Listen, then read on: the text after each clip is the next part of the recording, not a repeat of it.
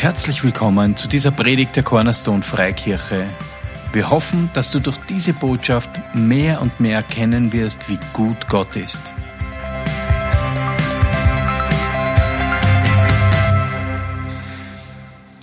Gott ist gut alle Zeit, oder?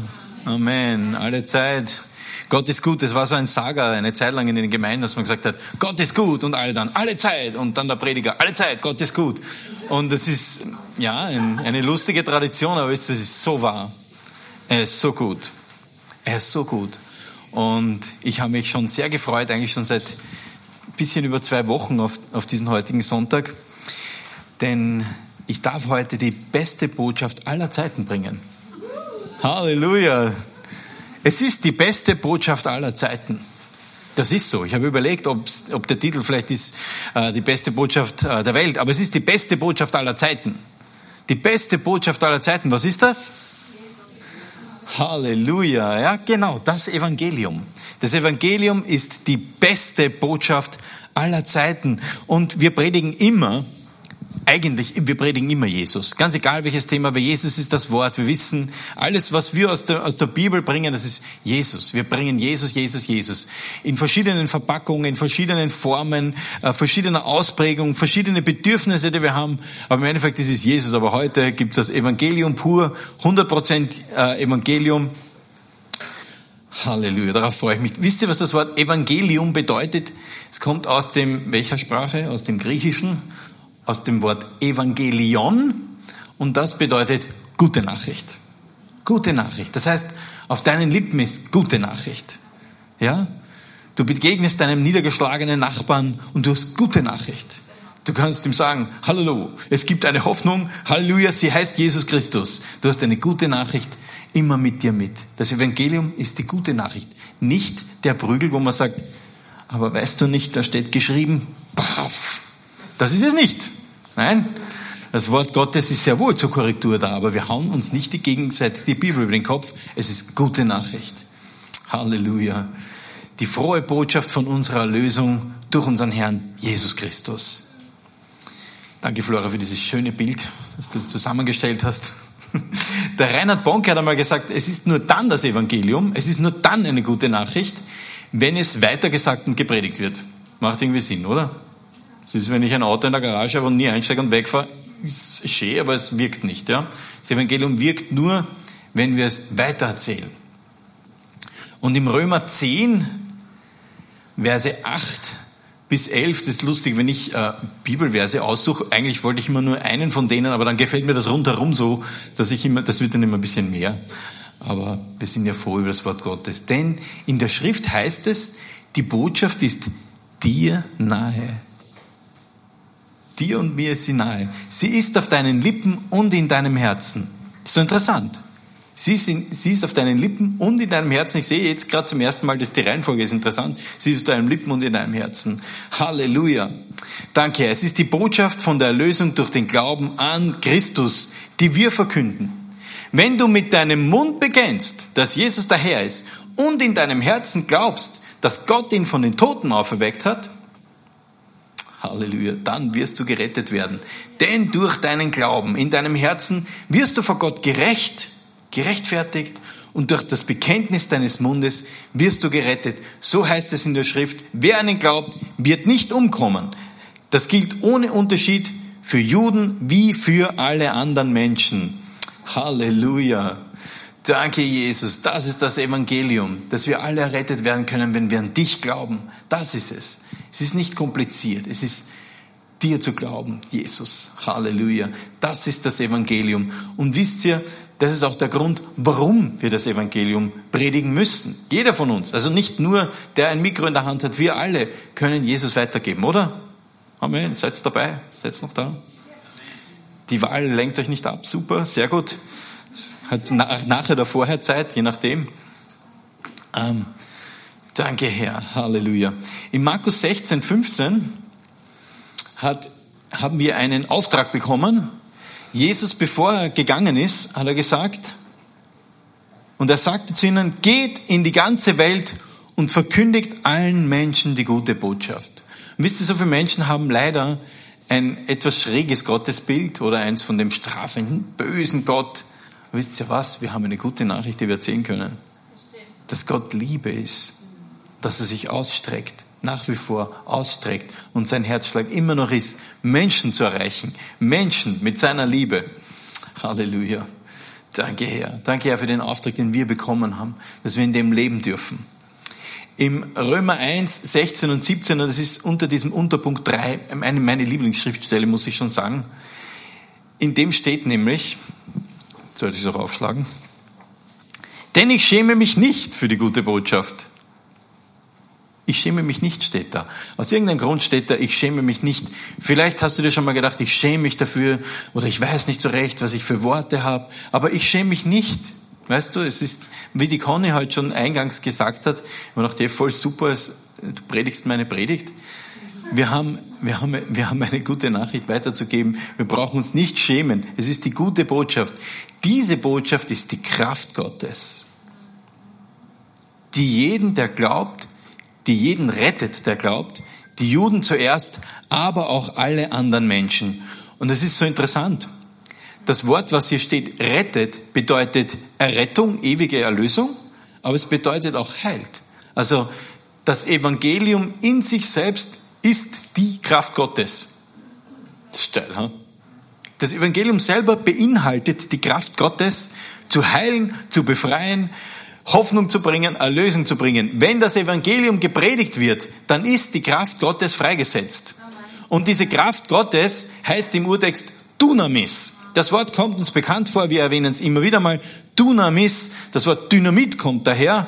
Also kann man sich schon ungefähr vorstellen, was für eine Art Kraft. Das ist nicht so ein bisschen eine Schubsalkraft, sondern durchschlagende Kraft.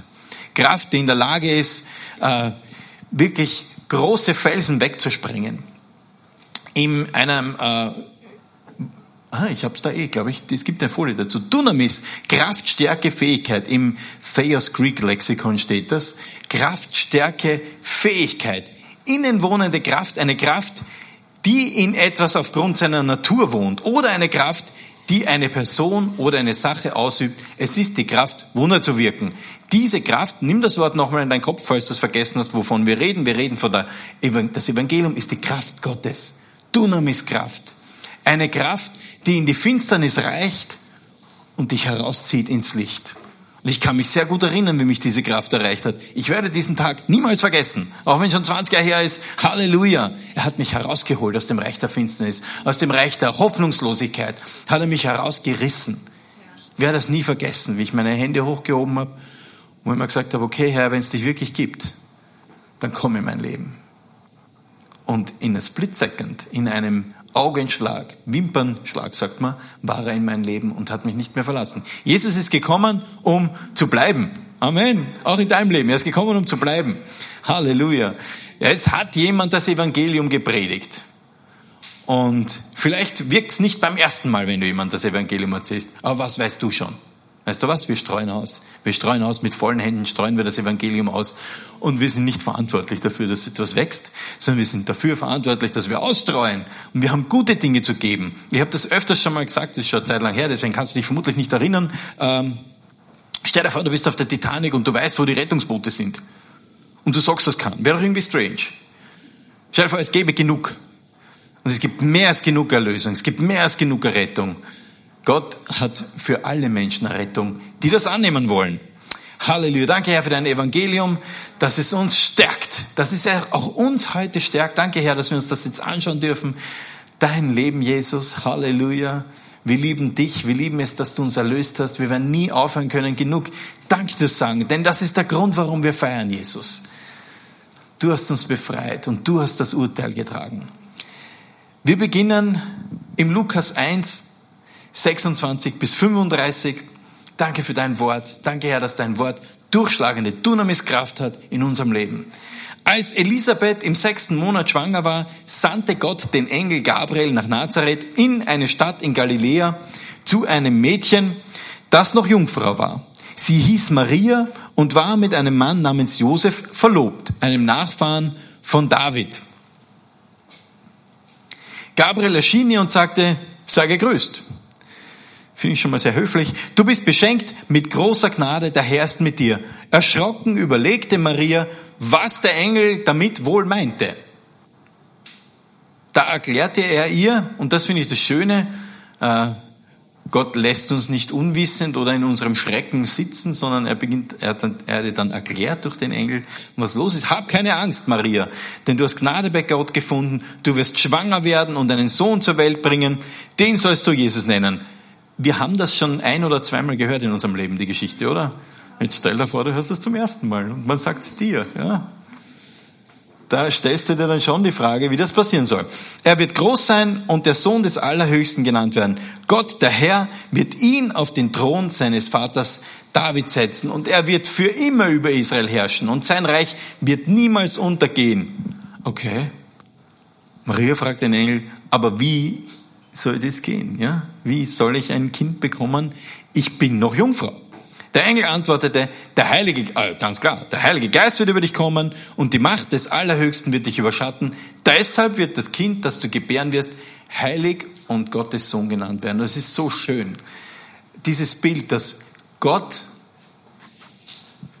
dass Gott dieses Kind gezeugt hat. Dass Jesus wirklich Gottes Sohn ist. Und dass er ohne Sündennatur auf die Welt gekommen ist. Halleluja. Und ich bewundere einfach hier die Maria, wie sie da, wie sie im Endeffekt dann sagt, okay, ich bin deine Magd, mir geschiehe, wie du sagst. Und sie hat dann Gott vertraut. Und Jesus, wir wissen, er ist aufgewachsen, er, er, mit zwölf Jahren war er schon im Tempel und hat, hat die Schriftgelehrten in Staunen versetzt und er hat gesagt, wie, sein, wie seine Eltern haben ihn dann gesucht, ihr kennt die Geschichte, er ist verloren gegangen, stellt sich vor, nach Tagen sind sie erst draufgekommen, wo er ist äh, enge Bindung. Na, ähm, die haben sich gedacht, er ist bei den Verwandten. Das war ein ganzer Tross, der dann nach Jerusalem, gegangen ist und wieder zurück nach Hause. Und irgendwo haben sie sich gedacht, ja, der ist sicher bei den anderen Kindern. Und nach ein paar Tagen haben sie sich gedacht, ja, wo bleibt der?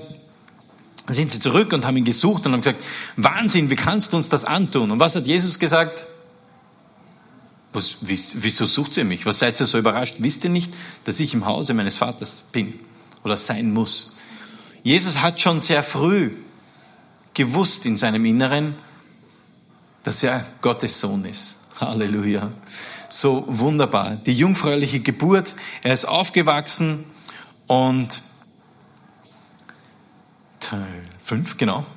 Und wir kommen zum nächsten Teil, zu seinem übernatürlichen Leben. Jesus hat ein sündloses, und das ist das, wo viele Menschen sagen, nee, das kann nicht sein, das kann nicht sein. Der muss auch irgendwo mal heimlich wo ihn keiner erwischt hat. Nein, er hat ein sündloses, makelloses Leben gelebt.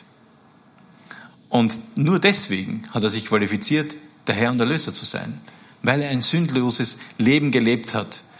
Du sagst jetzt, naja, der hat ja auch keine Herausforderungen gehabt, der hat keine Versuchung in seinem Leben gehabt. Nein, im Hebräer 4, Vers 15 steht eigentlich ganz was anderes. Denn wir haben nicht einen hohen Priester, Jesus, der nicht könnte mitleiden mit unserer Schwachheit, sondern der versucht worden ist in allem, wie wir, doch ohne Sünde. Jesus hat ein Leben gelebt ohne Sünde. Er ist umhergegangen und hat gesegnet, hat geheilt, hat den Willen des Vaters getan und er hat nicht gesündigt. Und was ich so schön finde an dem Vers ist, dass wenn du da denkst, na, der Jesus, der wird sich jetzt, der kann mich doch gar nicht anschauen, der so sündhaft wie ich bin oder was für Dreck ich am Stecken habe, das kann sich der gar nicht vorstellen oder wie soll mich der lieben? Er liebt dich durch und durch und er weiß ganz genau, wo du stehst. Und er weiß ganz genau, wo er dich hochheben und abholen kann. Amen. Halleluja. Danke, Jesus, dass du uns nicht verurteilst. Du bist nämlich nicht gekommen zu richten, sondern um zu heilen und zu retten. Yay. Halleluja. Danke, Jesus. Er ist so gut. ähm, Im Matthäus 26, Verse 59 und 60. Wir, wir spulen jetzt ein bisschen vor in seinem, in, in seinem Leben. Jesus, sie haben ihn verhaftet, ihr kennt die, die, die Geschichte, und im Haus suchten die obersten Priester und der gesamte Hohe Rat nach Zeugen, die zu einer Falschaussage gegen Jesus bereit wären. Also die haben irgendjemanden gesucht, der was gegen Jesus sagen könnte, sodass sie ihn zum Tode verurteilen können. Obwohl sie viele fanden, die zu falschen Aussagen bereit, sich bereit erklärten, war keine Aussage darunter, die sie gegen ihn verwenden konnten. Man hat irgendwie nicht keine Angriffsfläche gefunden. Heute, wenn du Politiker bist, finden wir schnell eine Angriffsfläche gegen dich. Ähm, sie haben auch versucht, gegen Jesus eine, Angriffsfläche zu finden, um ihn verurteilen zu können, um den endlich loszuwerden, diesen Aufwiegler, diesen Aufrührer, der gerüttelt hat an dem Establishment, der die Pharisäer nervös gemacht hat. Aber man konnte an ihm keine Sünde finden. Und das finde ich so schön. Halleluja. Jesus, du bist unser Vorbild. Es ist also möglich. Es ist also möglich, ein gottgefälliges Leben zu leben in deiner Kraft, Jesus. Halleluja. Wisst ihr, Jesus ist dasselbe gestern, heute und in alle Ewigkeit. Er verändert sich nicht.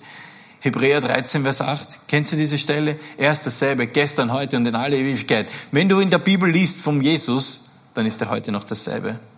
Er ist noch dasselbe, er streckt sich noch genauso aus. Er ist noch immer voller Barmherzigkeit, voller Liebe, voller Power, voller Dunamis-Kraft ist mein Jesus. Halleluja. Er hat ein übernatürliches Leben gelebt. Er hat einen wunderwirkenden Dienst gehabt und dazu gibt's die Apostelgeschichte 10, 38 eine Schriftstelle, die zusammenfasst, was Jesus getan hat. Habe ich die da bei dir? Ah, Jesus Christus, der umhergezogen ist und geheilt hat. Alle, die die Heilung gebraucht haben.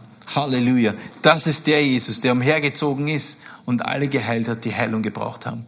Das ist Jesus. Wenn du durch die Evangelien gehst, eine Heilung jagt die nächste. Und eine davon habe ich mir. Genau. Halleluja.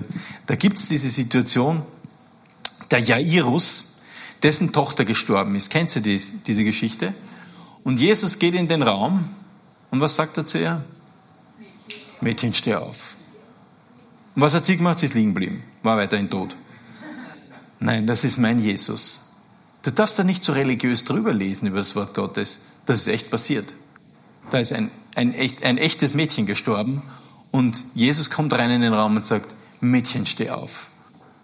Mädchen, steh auf. Und diese Dunamis-Kraft, die heute noch am Wirken ist, die Jesus, in der Jesus gewirkt hat, die hat dieses Mädchen von den Toten auferweckt. Und ich habe auch ein Mädchen. Und ich sage euch was, der Jairus, der ist sich an die Decke gesprungen vor lauter Freude. Halleluja. Weil er war tot und jetzt ist Leben. Und das hört sich immer so abstrakt an, aber das war ein echtes Mädchen, ein echter Papa, eine echte Beziehung, echtes Leben, echter Tod, echte Auferstehungskraft. Nicht irgendwie wie Shivaji, ja, das war vor 2000 Jahren, keine Ahnung, ne? Nix da. Jesus ist noch immer dasselbe. Gestern, heute und alle Ewigkeit. Und wenn du dich ein bisschen damit beschäftigst, was Jesus heute noch tut auf der ganzen Welt, dann wirst du herausfinden, er tut noch immer dieselben Dinge. Er ist noch immer gekommen, um zu heilen, um zu befreien, um Tote aufzuerwecken. Ja, das gibt's wirklich. Halleluja. Halleluja. Du bist noch immer dasselbe, Jesus. Danke, Jesus. Halleluja. Und dieses, diese ganze Situation mit der Tochter von Jairus war nach dieser Geschichte mit der blutflüssigen Frau. Aber es, es ging hier Schlag auf Schlag mit den Heilungen. Und wenn du eine Heilung brauchst von Jesus, dann kannst du ihn einfach berühren.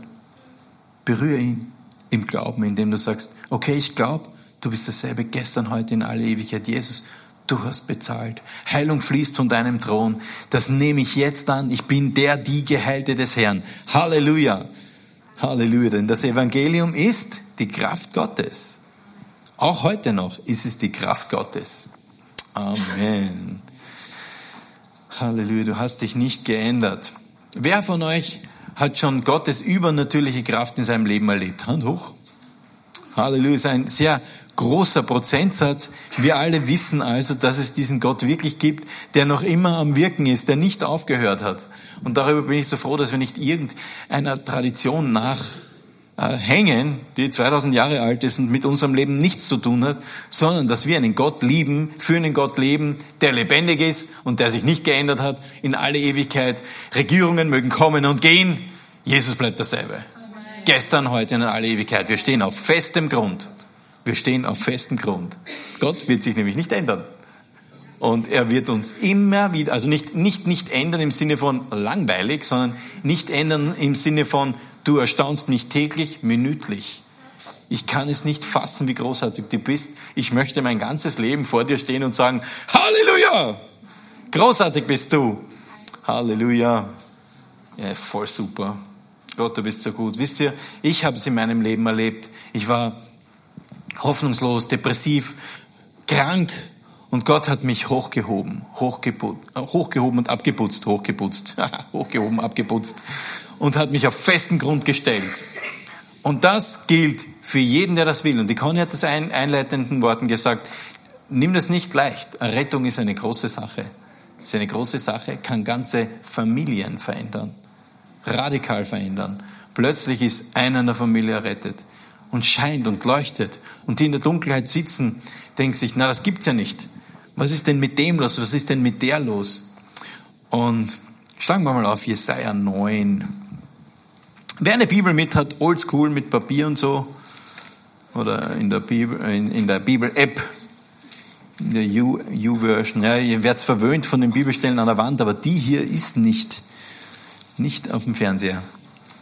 Jesaja 9, Vers 1.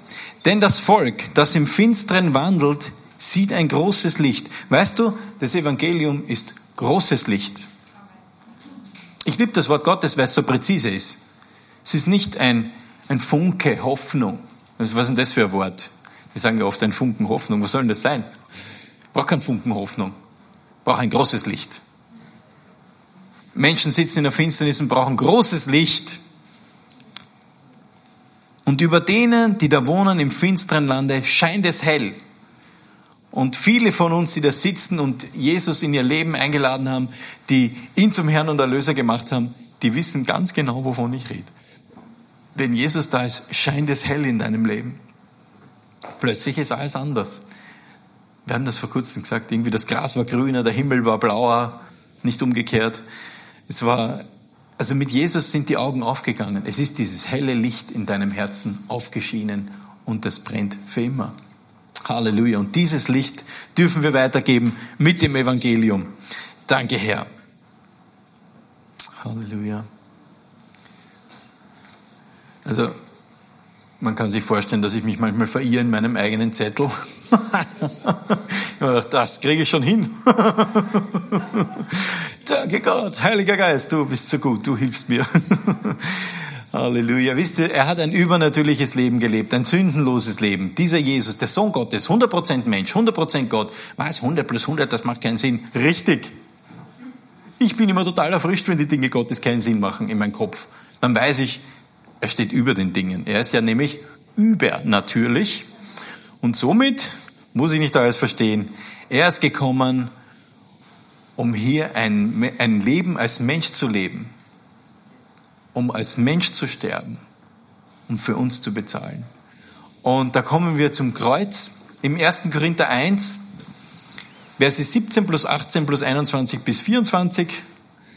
Christus hat mich nicht beauftragt, hier schreibt Paulus, die Menschen zu taufen, sondern die rettende Botschaft zu verkünden. Und wenn ich das tue, dann versuche ich nicht, meine Zuhörer durch menschliche Weisheit oder Redegewandtheit zu beeindrucken, das hilft niemand. Das mag vielleicht beeindrucken, aber nicht lang anhalten. Das Evangelium ist etwas lang an, mit lang anhaltender Wirkung. Denn sonst wäre die Botschaft, dass Christus am Kreuz für uns starb, ihrer Kraft beraubt. Dunamis. Dass Jesus Christus am Kreuz für uns starb, muss freilich all denen, die verloren gehen, unsinnig erscheinen. Was will uns das Wort Gottes hier sagen? Wenn du das Evangelium hörst und da denkst, so ein Topfen, mit dem möchte ich nichts zu tun haben, ne, dann ist es für dich unsinnig. Wenn du aber erkennst die rettende Botschaft und sie ergreifst, ist es dir kein Unsinn, oder? Dann verstehst du die Torheit des Kreuzes, sagt der Luther. Dann verstehst du das. Wir aber, die gerettet werden, erfahren gerade durch diese Botschaft Gottes Macht, denn Gott in seiner Weisheit hat es den Menschen unmöglich gemacht, mit Hilfe ihrer eigenen Weisheit Gott zu erkennen. Er hat uns gezeigt, ihr braucht's mich. Da kannst du dein ganzes Gescheitsein zusammenkratzen. Es wird nicht genügen, um Gott zu erfahren, um die errettende Botschaft zu verstehen. Das geht nur im Herzen. Das geht nur mit dem da und nicht mit dem Kopf. Halleluja, da bin ich richtig froh drüber. Stattdessen beschloss er, alle zu retten, die einer scheinbar so unsinnigen Botschaft glauben. Steht im Wort Gottes. Die Juden wollen Wunder sehen und die Griechen suchen nach Weisheit. Was soll das heißen? Die einen suchen nur äußere Dinge. Ich glaube es, wenn ich sehe. Das ist kein Glauben, das ist Sehen. Das ist eine Topfenaussage, wenn man sagt, ich glaube es, wenn ich sehe. Das ist dann Sehen, nicht mehr Glauben. Glauben ist überzeugt sein von Dingen, die wir nicht sehen. Und äh, da, da, da, Genau, und die Griechen suchen nach Weisheit, nach besonders schlauen Gedanken. Das habe ich noch nie gehört. Wahnsinn, was ist denn das für eine Theorie? Super. Und die Griechen waren auch ganz besonders äh, in der Philosophie verankert und so. Aber das ist nicht das Evangelium. Das Evangelium ist weder Philosophie, noch ist es eine unfassbar geschwungene Rede oder eine Geschichte, die so kompliziert geschrieben ist, sondern das Evangelium ist sehr einfach. Gott kam auf die Erde und hat bezahlt für dein und mein Mist. Und wenn ich daran glaube, bin ich errettet. So einfach ist es. Und manche sagen, das kann doch nicht so einfach sein. Doch ist es. Das wäre sonst unfair. Sonst würden nur die Schlauen und scheinbar Intelligenten äh, das Evangelium annehmen können. Aber das Evangelium ist für alle. Für alle Menschen. Halleluja. Wir aber verkünden den Menschen, dass Christus, der von Gott erwählte Retter, am Kreuz sterben musste. Er hat eh kurz, er hat gesagt, Herr, Vater, wenn es einen anderen Weg gibt. Aber er musste bezahlen am Kreuz. Für die Schuld aller Menschen, für alle Zeiten. Für deinen Mist, den du schon gemacht hast, für den du noch machen wirst. Sei getrost und beruhigt, Jesus hat dafür bezahlt sollst natürlich nicht weitermachen, das schadet nur dir und allen anderen, aber Jesus hat bezahlt, ein für alle Mal. Der Schuldschein, der gegen dich gesprochen hat, ist ans Kreuz geheftet. Halleluja, du bist so gut. Geht's euch auch so? Seid ihr so froh über eure Errettung? Oder geht's nur mir so? Halleluja. Gott ist so gut. I wanna dance with somebody. Ähm, für die Juden ist diese Botschaft Gotteslästerung und für die Griechen blanker Unsinn. Und dennoch erfahren alle, die von Gott berufen sind, äh, es hat ein bisschen dauert, dass ich es auch lustig finde, äh, Juden wie Griechen, gerade in diesem gekreuzigten Christus Gottes Kraft und Gottes Weisheit. Halleluja. Wisst ihr, am Kreuz von Golgatha gab der vollkommen, der reine, der heilige Sohn des lebendigen Gottes sein Leben. Und er hat sein Blut vergossen aus Liebe für die verlorene Menschheit. Amen. Halleluja. In, äh, den haben wir nicht am Fernseher. Aber ich habe ihn bei mir. Halleluja. Denn so sehr hat Gott die Welt geliebt, dass er seinen eingeborenen Sohn gab, damit wer an ihn glaubt, na? Ja, sondern das ewige Leben hat. Halleluja. So ist es. Dafür hat er seinen Sohn gegeben, damit jeder, der an ihn glaubt, das ewige Leben hat. Und weißt du, ewig ist, da wird jeder Mathematiker mir zustimmen, ist ewig. Und unendlich länger als kurz. Und unendlich länger als lang. Es ist ewig. Und diese Zeit hier auf der Erde, ja, die soll gesegnet sein, soll großartig sein. Aber weißt du was? Wenn wir Dinge tun können, die ewigen Unterschied machen, dann lass uns die tun. Wenn du jemandem von Jesus erzählst und der nimmt ihn an, dann hast du einen ewigen Unterschied gemacht, wirst ewigen Lohn dafür haben. Weißt du, irgendwann einmal werden die Euros abgelöst wieder von Schilling und von Dollar, was weiß ich, keine Ahnung. Bin ein Schilling-Fan, ja. Äh, aber weißt du, ewigen Wert haben die Dinge Gottes, die wir für ihn tun, die wir durch ihn tun. Nicht so, oh, heavy burden, ich muss tun. Nein, überhaupt nicht. Weißt du was? Jesus hat gesagt, ich habe eine Speise, von der du nicht weißt, nämlich den Willen des Vaters zu tun. Das speist dich dein ganzes Leben, es wird dich glücklich machen. Nichts Vergleichbares. Nichts ist vergleichbar damit. Und wenn du nur in der Früh mit dem Wauwau gehst oder mit der Katze, wenn du keinen Wauwau hast, äh, und Zeitungen verteilst, wird dich das mit Freude erfüllen, weil du das Evangelium in jeden Postkasten in deiner Ortschaft wirfst. Patrick, das ist super. Krieg voll und es ist so cool. Ist ein cooles Tool, ja. das taugt uns voll. Sei dabei und hab Freude mit uns am nächsten Donnerstag.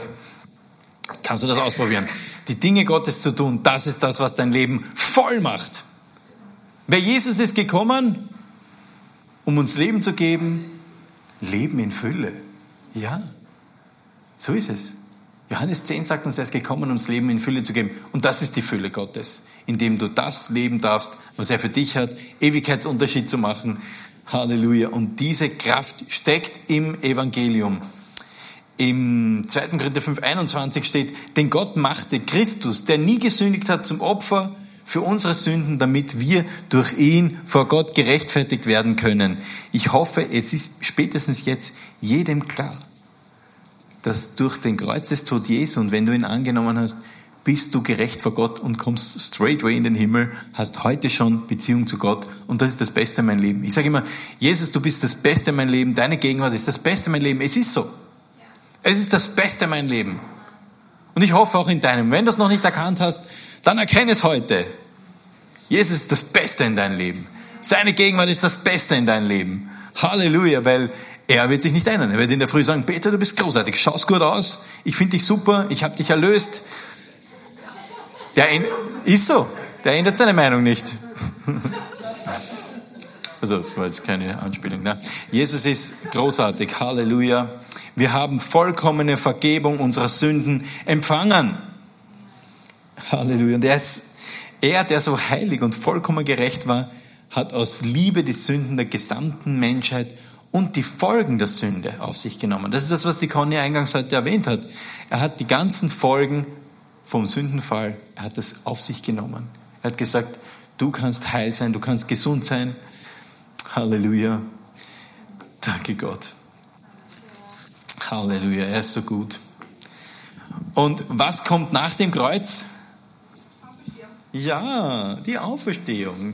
Ein wichtiger Bestandteil des Evangeliums, wenn du das Evangelium erzählst, die jungfräuliche Geburt, das übernatürliche Leben Jesu, das Kreuz und die Auferstehung. Diese vier Punkte sind wesentlich.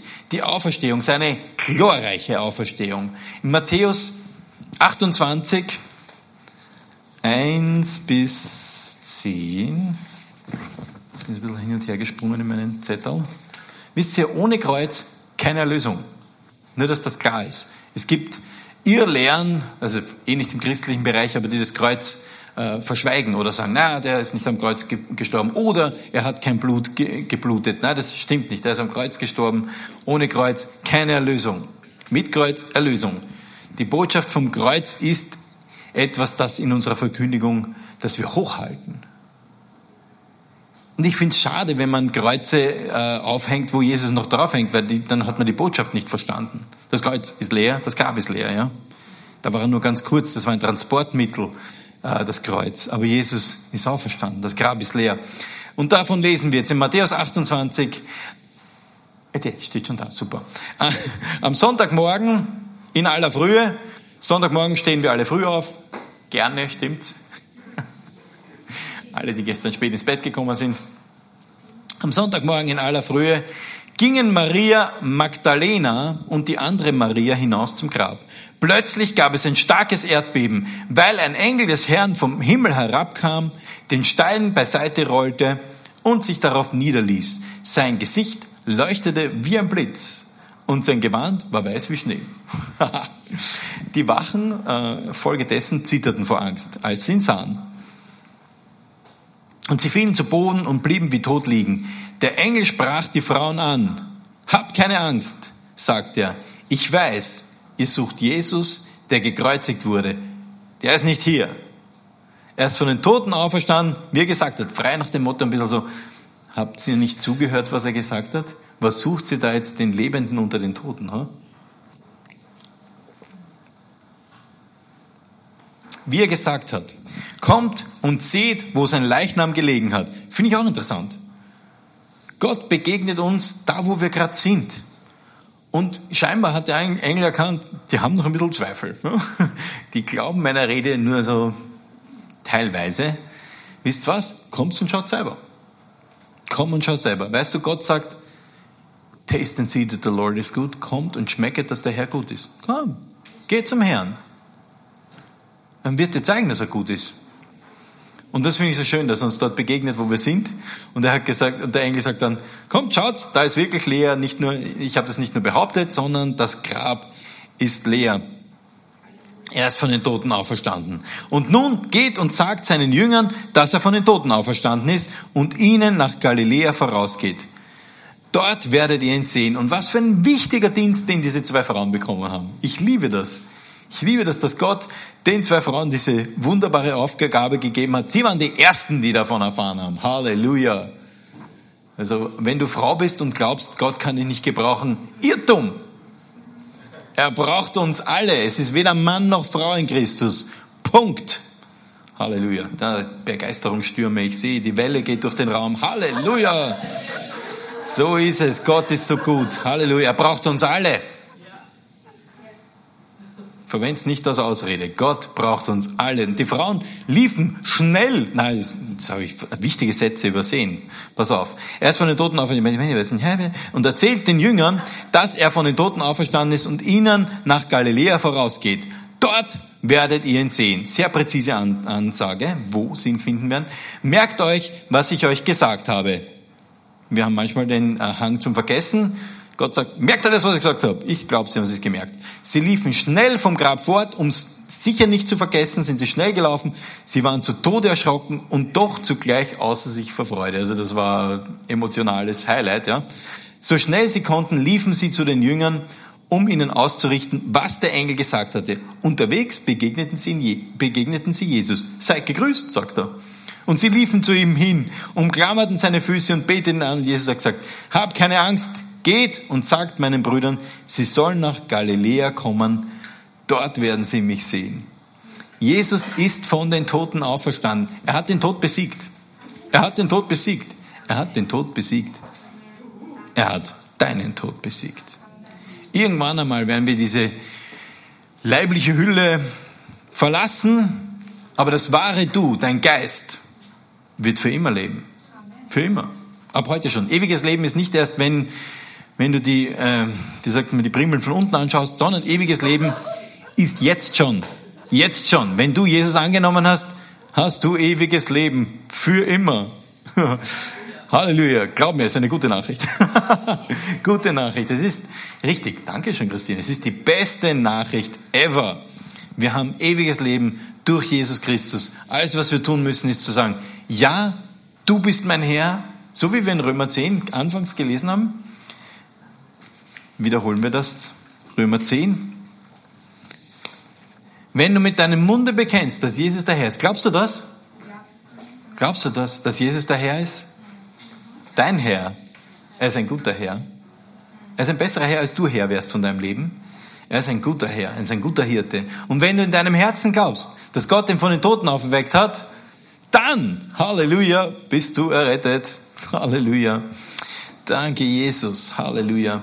Wisst ihr, er hat sich dann 40 Tage noch äh, nach seiner Auferstehung seinen Jüngern gezeigt, den Aposteln, und hat mit ihnen über das Reich Gottes geredet. Also er hat ihnen noch ein paar Dinge erklärt, bevor er dann endgültig aufgefahren ist zum Vater. Und dort sitzt er zur Rechten Gottes und ist ein Fürsprecher für dich.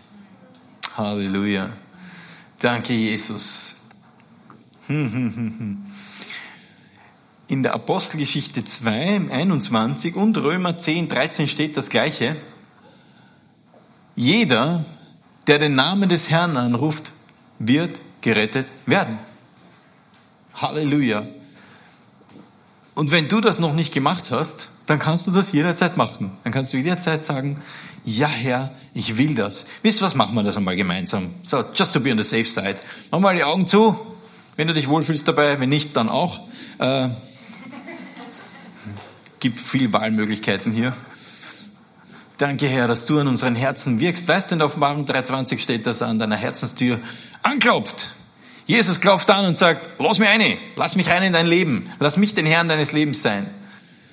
Und weißt du was? Er wird dir die Tür nicht von außen aufreißen, du wirst sie aufmachen. Aber dann, wenn du die Tür aufmachst für Jesus, dann kommt er in dein Leben.